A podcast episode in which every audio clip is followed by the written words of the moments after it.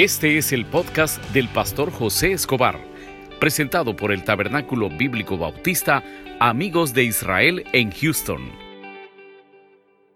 Nuestras Biblias.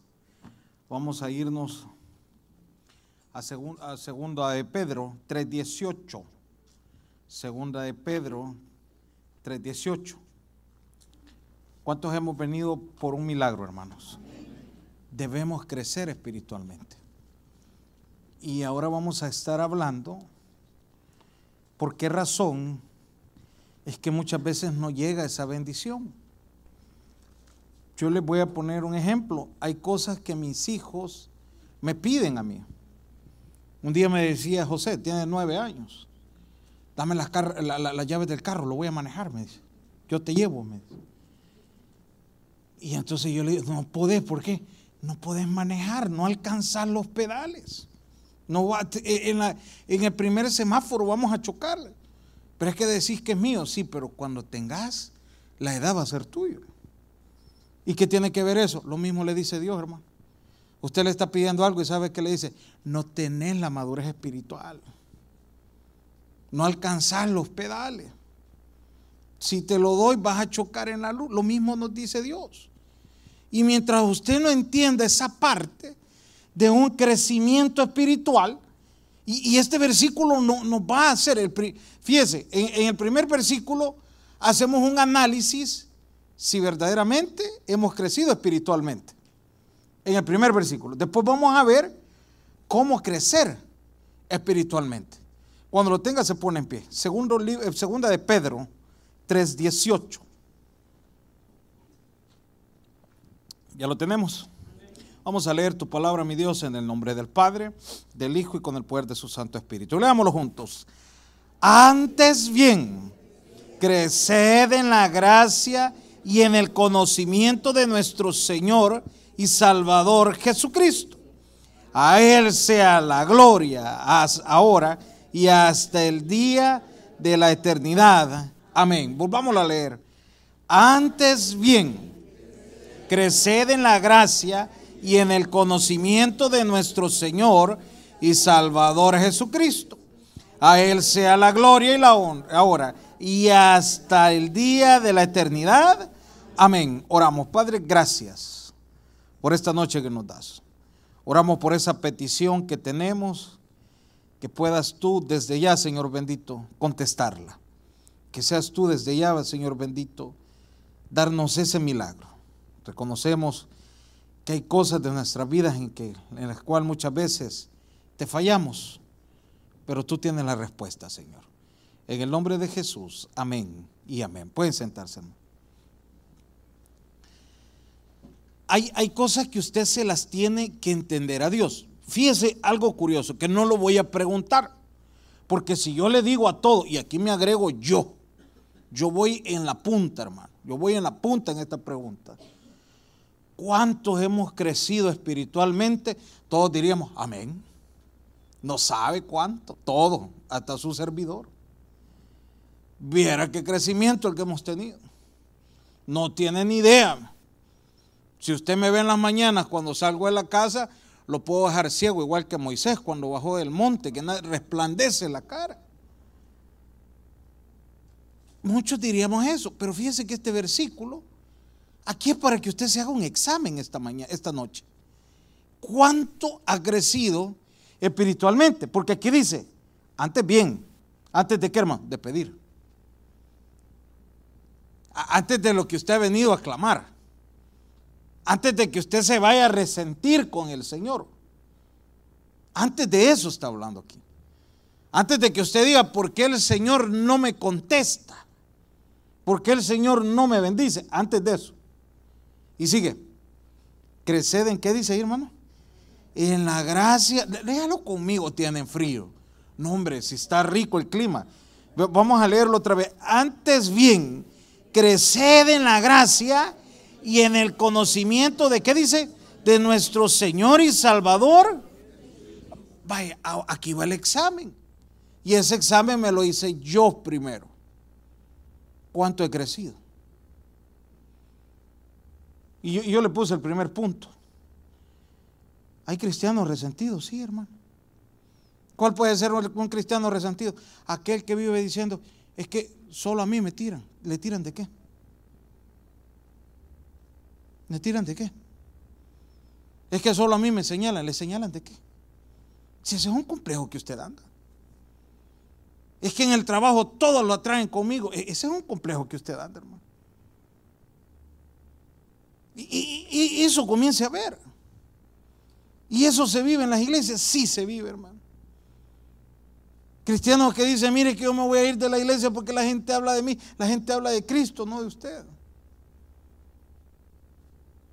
Y ahí se va notando el crecimiento. Un pastor dice que fue una campaña. Y cuando, cuando uno va a una campaña, eh, amigo mío, pues hace como dos días estuvimos hablando. Y cuando uno visita una iglesia, por lo general siempre se hace una amistad.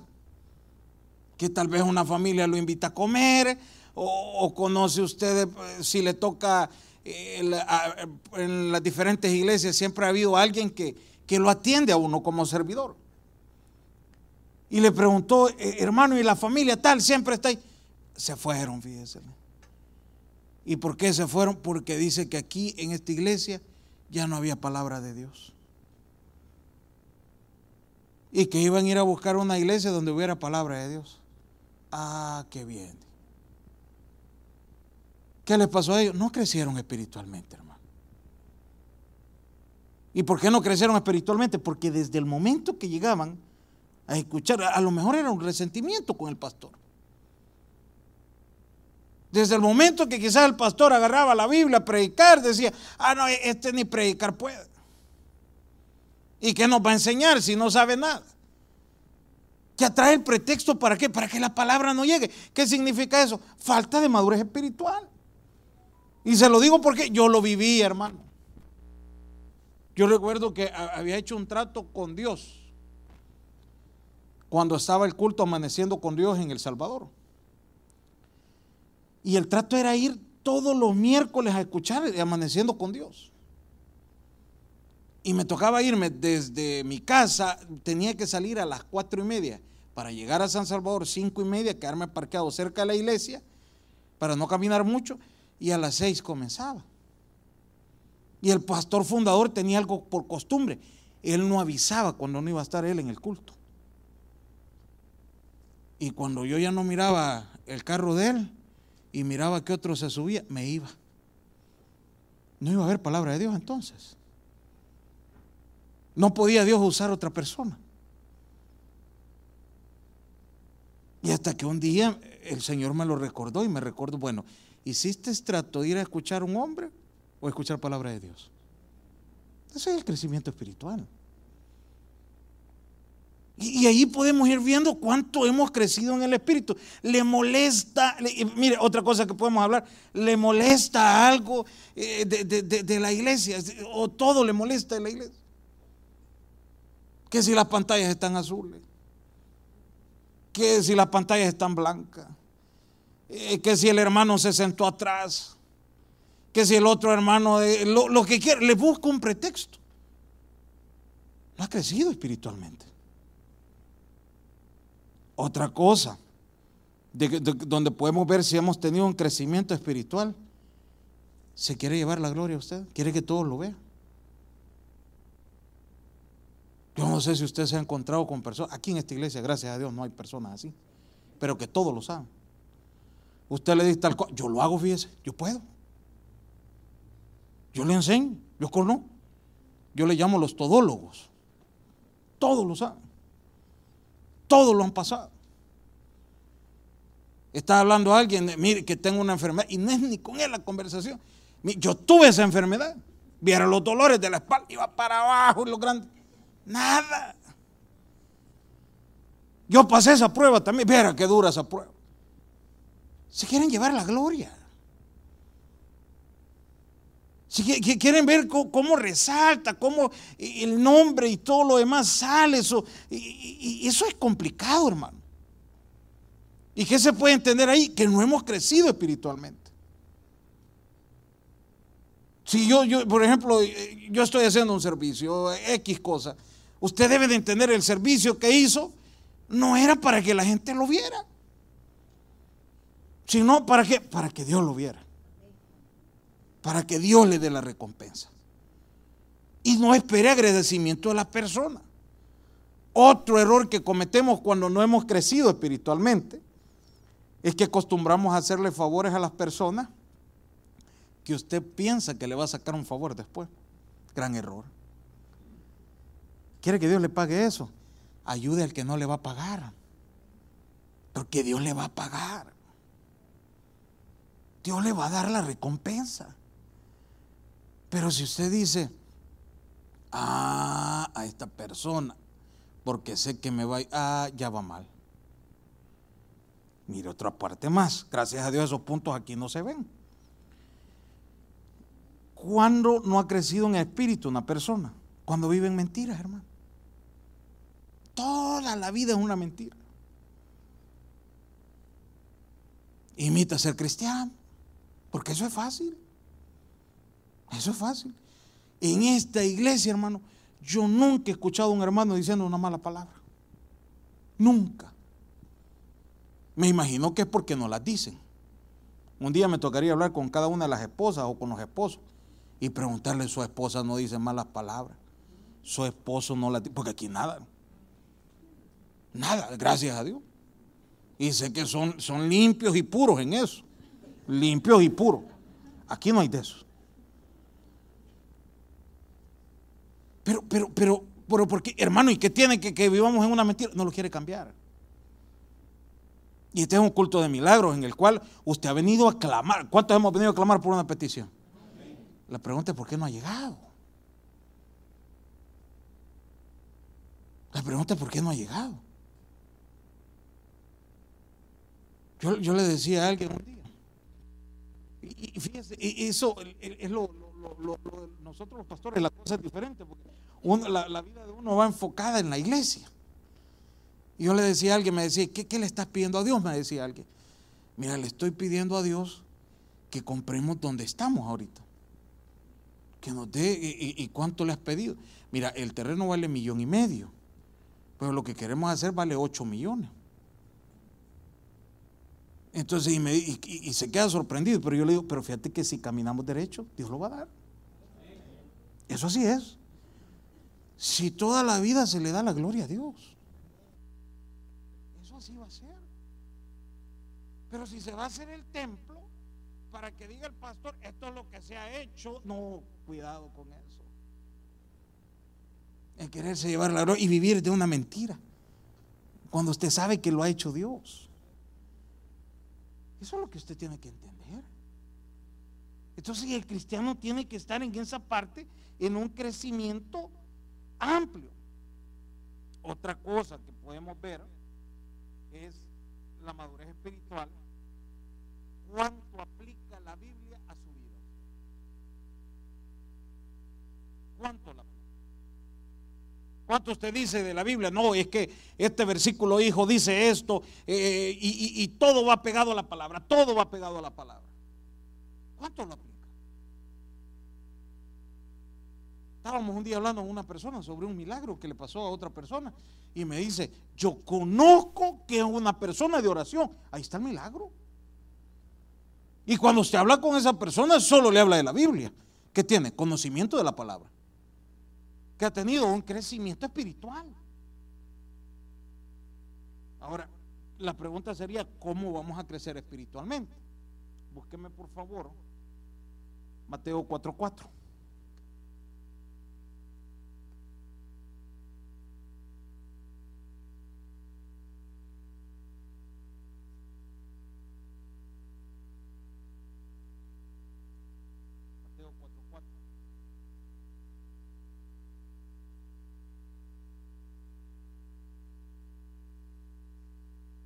domingo a las 11 vamos a estar predicando en Corintios y vamos a hablar sobre la etapa los Corintios donde Pablo les dice, hermanos, los que hemos venido con los errores que hemos cometido, venga a la iglesia, quédese en la iglesia, que eso no lo detenga, pero cambia, pero cambia, eso lo enseña Corintios. Pero en el cambio, porque aquí se habla de un crecimiento, Estamos hablando que cuando venimos a los pies del Señor, venimos de una vida en desorden, todo lo que quiera agregarle. Pero hay, hay cosas que no podemos decir no. Hay cosas que a nosotros nos cuesta eh, enfrentarnos y, y poder decir, eso ya no lo voy a hacer. ¿Cómo puedo crecer para limpiar el testimonio? Con la palabra. Mire lo que dice el versículo aquí. Él respondió y dijo, ¿qué dice ahí hermano? No solo de pan vivirá, ¿qué dice el hombre? El hombre, sino de qué? Entonces, para que usted pueda crecer, tiene que leer la palabra. Para que usted pueda apartarse de los malos pensamientos, de la vida donde usted estaba antes, tiene que, leer la palabra. Y esto lo cambia, claro que sí, hermano. Y eso, de, eso yo, yo sí doy fe. Nosotros entrábamos a, a predicar a los penales. Por cierto, salió en el diario de hoy, los que ven las noticias, en el diario de hoy salió una persona que muchos se van a recordar de él, que se le recuerda en El Salvador eh, el 4 o 5 de julio, algo así es el, caso de él, muy sonado, allá por la Universidad Nacional, este, en, una, en un cierre de calle, que hubieron unos muertos, ustedes se recuerdan. Lo, vamos a Mario Belloso, para que usted lo recuerde. Cuando usted hablaba con ese tipo y le hablaba los entrenamientos que le habían dado en Venezuela, el día de los atentados, llevar, eh, dice él que lo han recogido en un vehículo lo han llevado a la asamblea y todo eso lo cuenta. Y ahora verlo como pastor. Alguien me contaba que está muy, muy mal de los riñones. Y ahí sale en el periódico que a veces, y esto no es broma lo que les cuento, los, los, los custodios llegaban a la celda de él y le decían, podés orar por mi mamá. Y la señora se sanaba. ¿Qué lo cambió él? La palabra. La palabra de Dios. Un día llegamos al penal y nos dijeron ellos, miren, eh, eh, toda esta semana tenemos vigilia. Claro, como ellos eh, se les hace fácil hacer las vigilias ahí. Y, y la vigilia es ¿por qué? Porque la mamá de fulano tiene cáncer terminal y estamos orando para que pueda sanarse. Y al mes estaba sana, hermano. Y el que estaba gestionando la, la, la, media vigilia era eh, Manolo y, Tránsito, dos secuestradores de aquellos tiempos. Los dos jefes de la banda Tacoma. ¿Quién los cambió? La palabra de Dios. Ahora no me venga a decir, hermano, es que fíjese que yo tengo estos problemitas y no me deja cambiar y no puedo cambiar porque no lee la palabra. Si usted agarrara la palabra de Dios, su vida cambiara. Y usted crecería espiritualmente, ya no andaría pensando en eso, pues. Ya no estaría pensando en eso. Sus pensamientos fueran otros. Ahí lo dice. ¿Qué dice ahí, hermano? Y respondió y dijo, ¿qué dice, hermano? Eh, eh, eh, ¿qué, dijo, ¿Qué dice ahí? Escrito está. ¿Y qué sigue después, hermano? Sino de toda palabra. ¿A qué se refiere? A la Biblia, hermano. La, salida a sus malos pensamientos, usted la anda en la mano, es la Biblia. Mire otro más. Josué 1.8.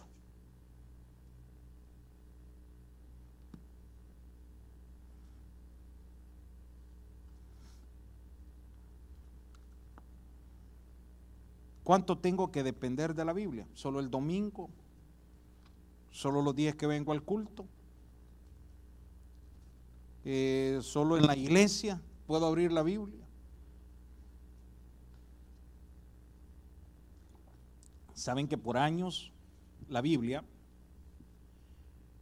llegó a ser un, un libro, con mucho respeto lo hablo, no, no faltando respeto a la palabra de Dios, que solo se abría por medio de una persona. Y usted recuerda eso porque usted asistía. Y usted compraba en cinco centavos en aquellos tiempos una página que estaba en la entrada. Usted ya sabe de dónde le hablo. pero no tenía acceso a la palabra de Dios. Y hoy que la tiene. Hoy que la tiene. Hoy que usted puede alimentarse de la palabra de Dios. No tiene un pretexto de decir es que es que como yo solo compro la página del sermón del día, eso no se vende aquí. Usted trae su Biblia y se alimenta. Usted trae su Biblia y, verifica que lo que estamos hablando es verdad. Usted la trae. Ahora, la, pregunta sería, ¿cuánto sabe de la Biblia? Vaya. Ahí se lo dejo. ¿Cuántas alabanzas se puede, hermano? ¿Y cuántas canciones de José José cantamos hoy que se murió? ¿Y cuántas alabanzas nos podemos? Y no me digan, hermano, es que la tengo tan topada la mente. No, hombre, si le cabe más, hermano. ¿Qué pasa que usted la cree que está topada? Ya no me entra nada. Ya, puso usted un listado de decir, voy a aprenderme un versículo bíblico. Mire cómo lo pongo de pequeño. Al mes, va. A un versículo bíblico al mes. En el año serían 12. Uno. Pero, pero, pero es que la palabra de Dios no es prioridad. Vaya, no hablemos de versículo bíblico, de solo leerla, vaya, por compromiso, no memorizar, de leer la Biblia. Ya, se lo propuso. E, eso sería lo, principal. Entonces, después venimos a hablar, y es que no puedo crecer espiritualmente, es que no la lee, hermano. No la lee. Yo, regaño a mis hijos, porque yo les digo a ellos que eh, el, perrito mío ya se convirtió el Chase. Tres Biblias se va comiendo de ellos. ya se convirtió. Ya que él ya sabe la salvación. Tres Y que mira, el perro se la comió. Y que qué perro es. ¿Y dónde la dejaste? Pues? Qué tan importante es la Biblia, ¿verdad? Nosotros lo agarramos a broma, pero al rato va a caer usted. Por ahí anda el hermano Pedro tomando fotos de las Biblias olvidadas. Está bueno ese ministerio, hermano. Buenísimo. Y yo me pregunto, y sabe que a veces son hermanos que vienen solo los domingos y en la semana que van a leer. ¿Qué van a leer en la semana? Pero mire, si fuera el celular, aquí estuvieran hablando, hermano, puede abrir. ¿Cree que me abre? Puedo llegar a las 10. Pero como es la Biblia, no, no importa, esto no tiene importancia. Ahora entiende el crecimiento espiritual. ¿Entiende esa parte? Y nos quejamos que porque Dios no bendice. Le voy a repetir lo que le decía al inicio, no alcanza los pedales usted, hermano.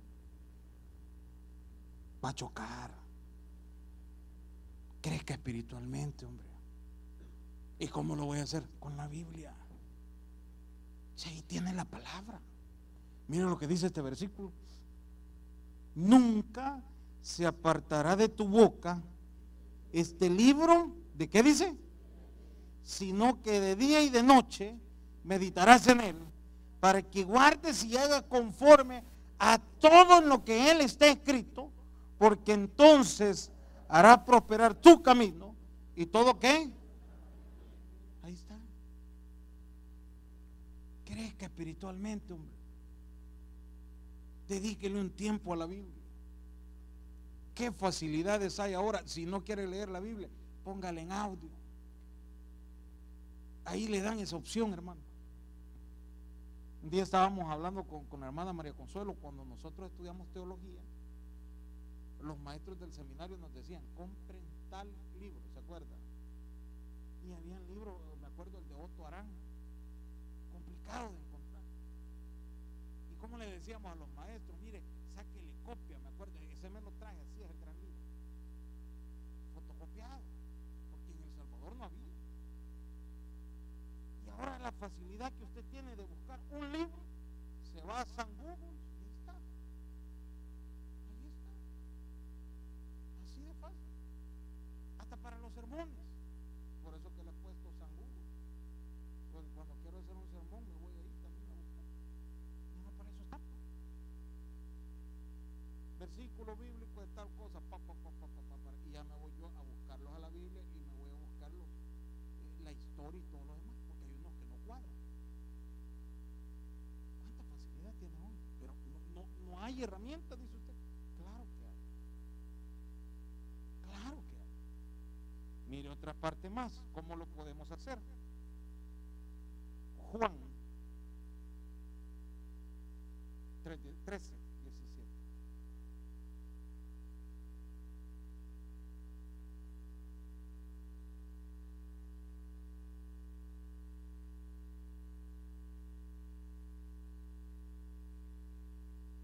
17. Trece, diecisiete.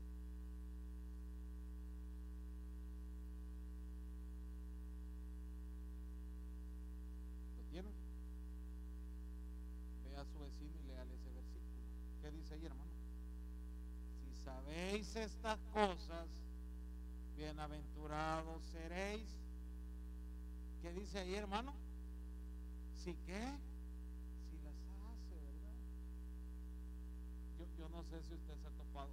Aquí no hay de ese tipo de cristianos, gracias a Dios. Gracias a Dios. De los que dicen, es que yo lo sé. Y lo ando todo, ¿eh? Pero no lo hace, no lo pone en práctica. ¿De qué le sirve conocer de la Biblia si no la vive? ¿De qué le sirve decir, no, lo que se está predicando ya lo sé, ya lo tengo repetida vez, pero no lo hace? Toda la vida los mismos predicadores, lo mismo, pero no lo. Alguien dijo en esta iglesia hace como uno- un año, año y medio, di, de tan lejos trajeron ese pastor para que hablara esas cosas, pero ¿y ¿por qué no las hacía, pues? Si solo criticaba.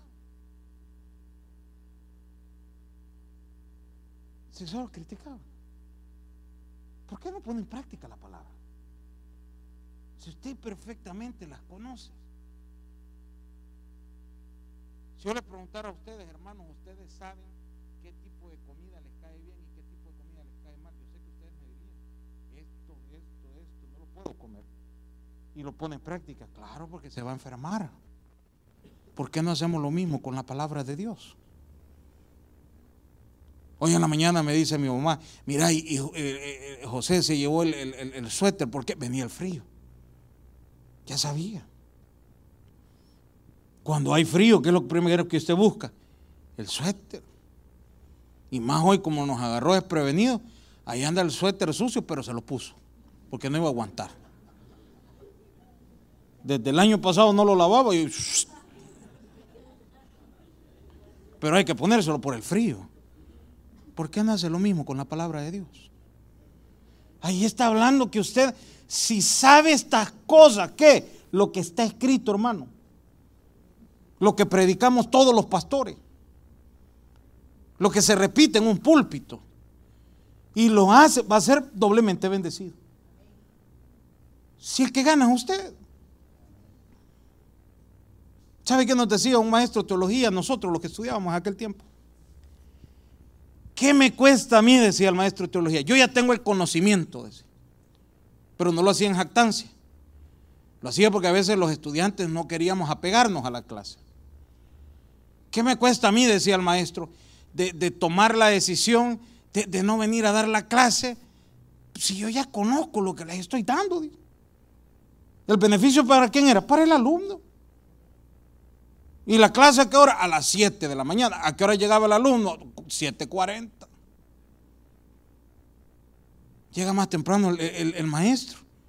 Pero el maestro llegaba temprano, ¿sabe por qué? Porque sabía quién le servía. Sabía él de quién recibía las recompensas. Cuando algo se predica en un púlpito, el que trae el beneficio no es el pastor, hermano. Es usted. El que va a arreglar su vida es usted. El que va a ser bendecido es usted. Y a mí me gusta después escuchar cuando los hermanos dicen, y mire la bendición que Dios nos dio. ¿Qué aplicó? La palabra de Dios. La palabra de Dios. No la palabra de ningún pastor, no. Fue la palabra de Dios la que aplicó. Mire otro más. Efesios 4:12.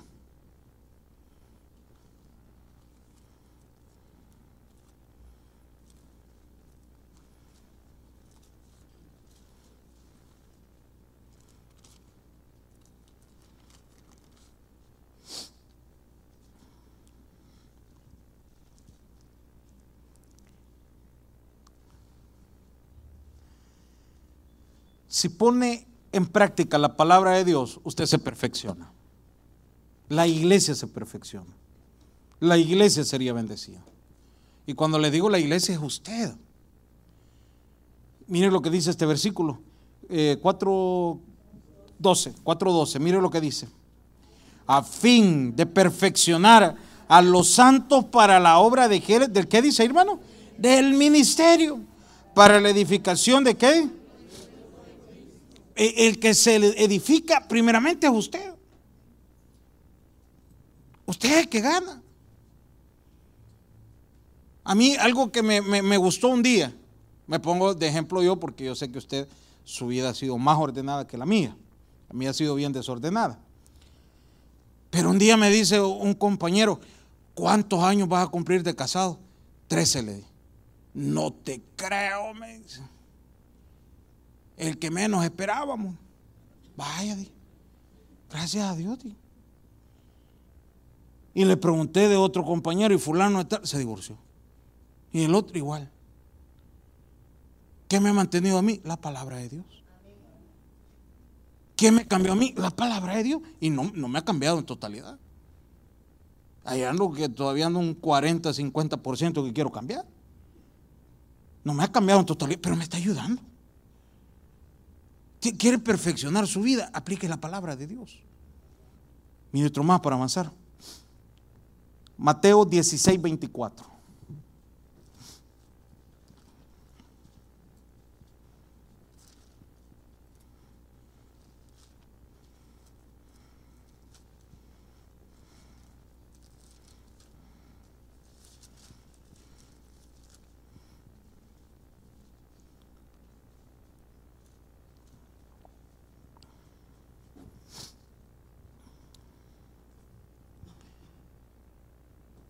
Busque negarse a usted mismo.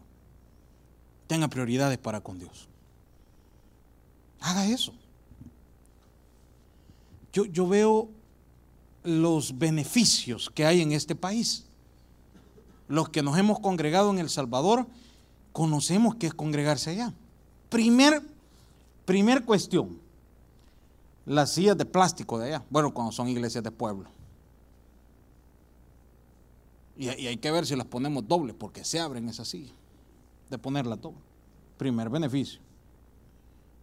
Tranquilo, en colchón. Segundo, hermano, el calor allá. Ese beneficio no hay. Tercer beneficio, aquí usted tiene carrito, fíjese, allá no. ¿Y por qué no se congrega? ¿Por qué lo niega? Y, aquí está hablando, quiere crecer espiritualmente, sí. Entonces Jesús les dijo a sus discípulos, si alguno quiere venir en pos de mí, ¿qué dice ahí, hermano? No, no le ponga pretexto, hombre. No le ponga pretexto a Dios. Vea cómo lo tiene Dios en este país. Y pregúntese, ¿hay una razón para ser agradecido con Él? Hágase usted la pregunta.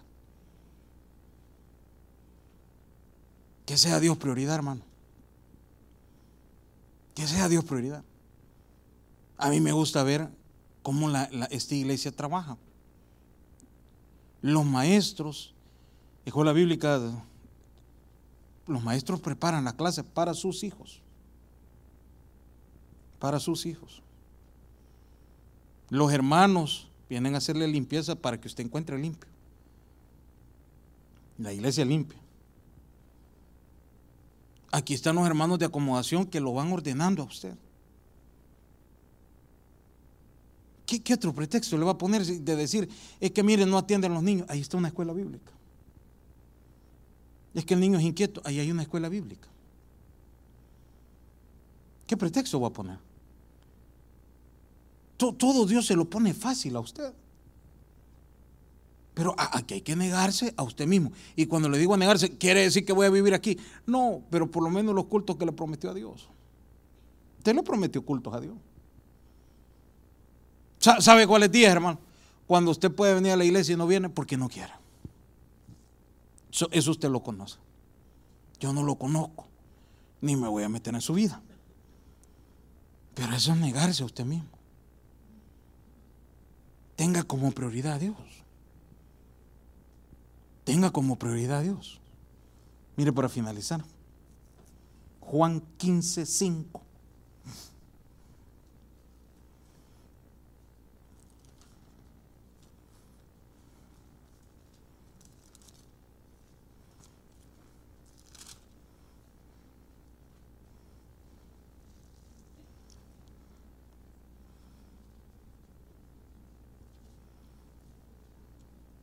Hay bendición cuando usted crece espiritualmente. Mire lo que dice ahí. Yo soy la vida, vosotros los pámpanos. El que permanece en mí y yo en él, este lleva muchos frutos, porque separados de mí no somos nada, hermano. Si no hemos recibido lo que hemos esperado, hay, hay una cuestión que a veces no es el tiempo de Dios. Pero cuando ha sido el tiempo y no le ha llegado, es porque usted está pidiendo mal. Y hermano, ¿cuándo es el tiempo de Dios? Cuando ya Dios tiene todo el proceso. Le voy a poner un ejemplo. ¿Cuál puede ser el tiempo de Dios? Hablemos de un trámite legal. Ayer estaba diciendo el abogado, le preguntaban, ¿cuánto se tarda en solicitar documentos un hijo ciudadano a una madre? Y el abogado contesta de 8 a 14 meses. Ese es el tiempo de Dios. Ah, no, llegue donde el juez y dígale, es que estoy orando, deme la residencia, a ver si se la da. Ese es el tiempo, ahí tiene que esperar. Ahí tiene que esperar porque es el tiempo de Dios. Pero cuando no es el tiempo de Dios, cuando se llegaron los tres años y no han llegado los papeles. Ahí hay que preocuparnos, hay que ver qué está pasando. Entonces, eh, hablemos de ese, de ese problemita. Que nos dijeron que el problema se solventaba en un año y no se ha solventado. Entonces no le hemos dado suficientes frutos a Dios. Y cuando hablo de frutos no hablo de dinero, hermano. Hablo de lo que usted le da de su vida a Dios, del tiempo que le da a Dios, del crecimiento espiritual que usted ha tenido. Porque aquí lo dice claro, yo soy la vida, vosotros los pámpanos. El que permanece en mí y yo en él, este lleva muchos frutos, porque separados de mí, sin Dios no somos nada. Si usted está peleando la batalla sin Dios, la va a perder. Involucre a Dios en ese problema y el problema va a tener salida. Démosle un aplauso al Señor. El mensaje ha llegado a su final. Abra su corazón y reciba al Señor Jesucristo como su Salvador personal, invocándole de esta manera. Señor Jesús, yo te recibo hoy como mi único y suficiente Salvador personal. Creo que eres Dios, que moriste en la cruz por mis pecados y resucitaste al tercer día. Me arrepiento, soy pecador, perdóname Señor. Gracias doy al Padre por enviar al Hijo a morir en mi lugar. Gracias Jesús por salvar mi alma hoy, en Cristo Jesús. Amén. Bienvenido a la familia de Dios. Ahora le invitamos a que se congregue con nosotros. Estamos ubicados en el 6611 Bisonet Street, Suite 112, Houston, Texas, zip code 77074. Le esperamos.